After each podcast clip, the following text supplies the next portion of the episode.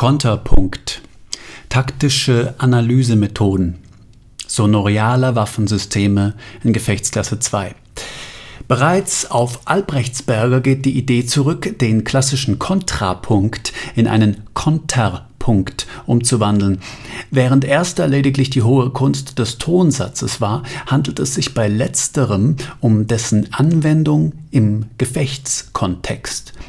Wie soll man auf einen gegebenen Angriff reagieren? Welche Möglichkeiten der Retaliation gibt es? Die konsequente Anwendung der neuen Wissenschaft ist allerdings auch für die Abstimmung von Kampfverbänden bis hin zur Koordination kybernetischer Prozesse geeignet.